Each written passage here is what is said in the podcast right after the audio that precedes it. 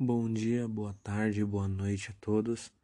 Eu sou William Sales e hoje, junto ao meu grupo, iremos falar sobre o texto A Dimensão Social das Desigualdades, escrito por Carlos Costa Ribeiro. E quem foi Carlos Costa Ribeiro? Professor e pesquisador do IESP, na UERJ, Carlos é PhD em Sociologia pela Columbia University.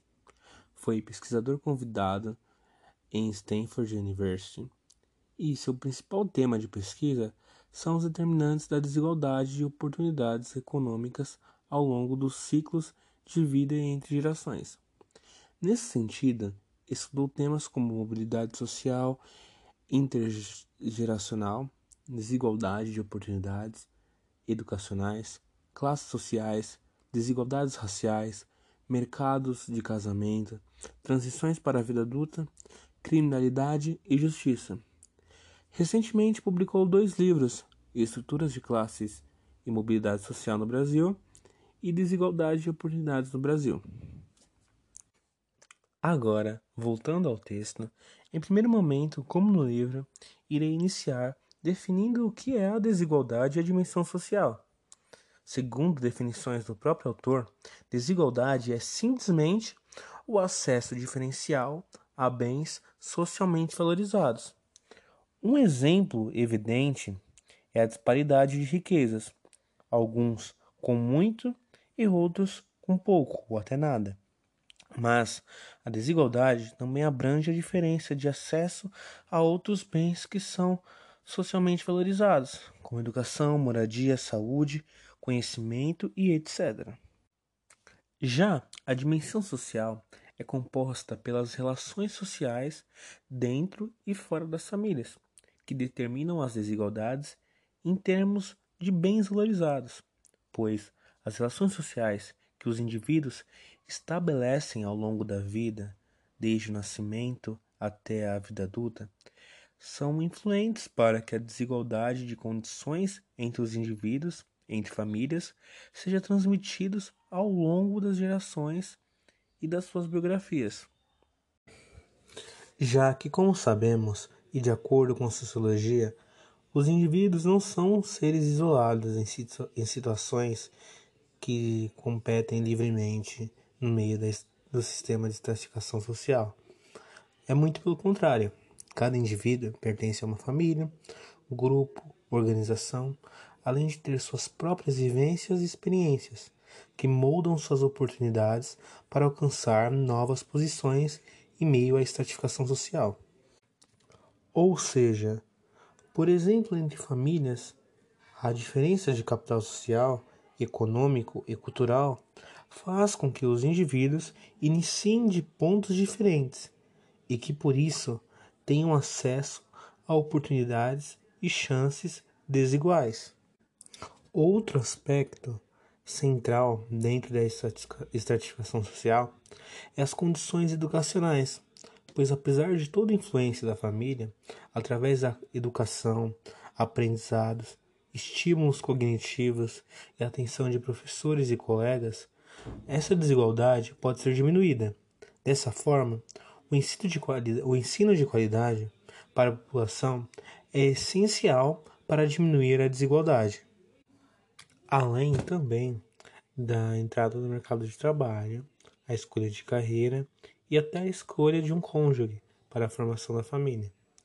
São fatores extremamente importantes para determinar as condições sociais que os indivíduos irão alcançar. Como adentro que as condições institucionais mais amplas como o desenvolvimento econômico, o Estado, são fatores muito importantes, já que determinam a oferta de oportunidades, como empregos, as situações propícias para empreender, além de, claro, estruturas como escolas, creches, leis trabalhistas, proteção às mulheres e famílias com filhos, é um sistema de impostos progressivos, entre outras medidas com o fim de promover o bem-estar social. Contudo, quando observamos a desigualdade, o autor nos traz uma noção que, observando apenas certos momentos e comparando eles, temos uma noção superficial do assunto, e por isso o autor tem como objetivo no seu próprio livro descrever e analisar algumas etapas do processo de estratificação social, que vai desde a família de origem até a constituição de uma nova família. E o autor também pretende, dentro dos próximos capítulos, abordar sobre diferentes aspectos do processo de mobilidade social, em termos de estrutura de classes sociais, de status ocupacional e da renda alcançada pelos indivíduos, o acesso à progressão no sistema educacional, dentro dos seus contextos socioeconômicos e educacionais de suas famílias de origem e as chances de mobilidade ascendentes, além dos aspectos de raça e gênero, como também de fatores históricos sociais. Agora, chegamos ao nosso próximo tópico: desigualdades de condições e de oportunidades no Brasil. Esse também é um tópico muito introdutório ainda. Apesar de toda a introdução, esse tópico também vai nos dar uma introdução sobre os temas que posteriormente, durante o capítulo, os próximos capítulos e durante todo o livro, serão desenvolvidos com mais profundidade. E o autor já inicia com algumas colocações. Primeiro, a respeito da relação entre desigualdade e gerações, já que ele coloca que possui uma influência direta nas oportunidades que os filhos terão. Isso já havia sido colocado por ele, inclusive na própria introdução. E, segundo lugar, que para o estudo das desigualdades deve-se levar em conta uma perspectiva temporal, de médio a longo prazo. Em terceiro momento, ele nos traz as fontes de pesquisas que serão usadas ao longo dos capítulos, que são o PDSD, que significa Pesquisas de Dimensões Sociais das Desigualdades, e os dados são coletados de 2008. E durante os capítulos 1 e 3, temos os dados do PENADES, que significa Pesquisas Nacionais por Amostragem Domiciliar, dos anos de 1973, 1982 e 1996. E em termos de mobilidade intergeracional e das estruturas de classes, são diretamente analisados no primeiro capítulo, e as mudanças de 90 e 2000 no capítulo 3. Além disso, tirando o capítulo 5 e 6, o livro possui informações sobre a origem socioeconômica e características dos pais dos respondentes. Agora, entramos realmente no assunto do Brasil. O século XX foi um período de grandes mudanças estruturais no Brasil como a expansão industrial, a urbanização, diminuição da pobreza, expansão do sistema educacional, aumento da participação feminina no mercado de trabalho, aumento de direitos sociais e expectativas de vida. E o autor já inicia comentando tópicos mais gerais sobre essa desigualdade social no Brasil. Os índices nos mostram que o Brasil é a sociedade mais desigual do mundo. Observando o índice de Gini, Podemos dizer que a América Latina é a região mais desigual do mundo em si, desde a década de 60. E o Brasil consegue ainda ter destaque em meio a essa desigualdade, mesmo comparando a toda a América Latina. Por volta de 10% das famílias mais ricas têm em torno de 25 vezes mais renda do que as 40, os 40% das pessoas mais pobres. Mas mesmo assim, esses resultados nos dão uma noção bem geral sobre a desigualdade e por isso precisamos buscar responder perguntas mais específicas, como o número de oportunidades entre trabalhadores rurais e urbanos, é, se são iguais ou não, entre negros e brancos, é, qual a dificuldade entre esses grupos negros ou brancos de alcançar uma posição como médico ou advogado. E daí surge o estudo sobre a, a desigualdade de oportunidades. Já é bem conhecido que uma grande maioria dos brasileiros ocupam cargos de baixíssima qualificação. No início dos anos, dos anos 70, 68% dos homens estavam nessas posições. Já na década de 2000, houve uma mudança, mas mesmo assim, 56% dos trabalhadores estavam nessa situação ocupacional. E entre maiores de 20 anos, com nível baixo de, educação, isso chega a 82% na década de 70. Já em 2000, a 44%.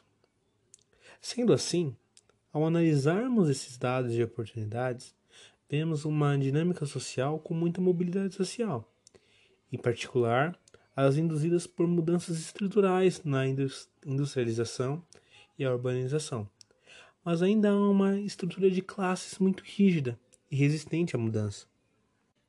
Mas mesmo assim, Ribeiro nos mostra uma olhar bem positiva sobre haver uma diminuição entre 1973 e 2014 da desigualdade de oportunidades e, na, e de mobilidade devido ao dinamismo que ocorreu na nossa sociedade. Mas mesmo assim, as estruturas de classes contemporâneas continuam bem rígidas e marcadas por uma herança, uma herança rural e com um enorme contraste entre classes mais ou menos privilegiadas. E de, dessa forma, mantendo níveis de condições de vida e de, de oportunidades ainda assim muito elevados, o que são características do século XX e XXI.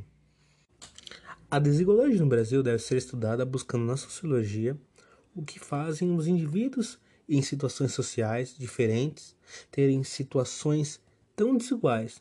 Dessa forma, analisar a médio e curto prazo e não a curto, como um governo ou como um período de um governo ou uma, uma própria política social, uma política social. Os estudos nessa área devem focar nos fatores maiores, em tempo, em tempo maiores, em fatores históricos e acontecimentos que influenciam durante gerações. E por isso o autor depois segue é, nos mostrando sobre a questão das próprias discussões que são feitas, usando comumente, comumente dados sobre desigualdade de resultados para abordar a desigualdade de oportunidades, o que se torna mera especulação sobre a, sobre a transição intergeracional de vantagens e desvantagens e a reprodução das desigualdades herdadas dessa forma fazendo afirmações que não são necessariamente verdadeiras. E Ribeiro já propõe uma forma de desenvolver conhecimento de forma mais sistemática e empírica, usando um método mais analítico que possa mostrar toda a articulação casual entre as dimensões da desigualdade que podem ser observadas no ciclo da vida de cada indivíduo. E dessa forma, analisando as estruturas desiguais de recursos e de oportunidades em determinado ciclo da vida e seu impacto nas vantagens e desvantagens que pode aumentar a transmissão da desigualdade. E assim, o autor sai da discussão sobre a desigualdade do Brasil e entra numa discussão sobre a construção da própria discussão sobre a desigualdade e como ela será feita durante o capítulo.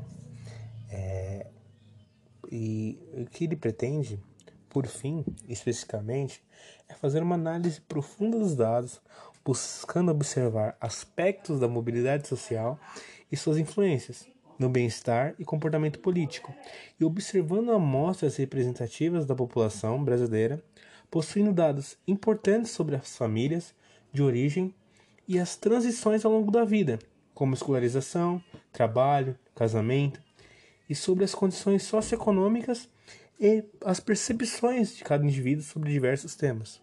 E claro, lembrando que a observação da nossa escolha de domicílios para a pesquisa foi probabilístico.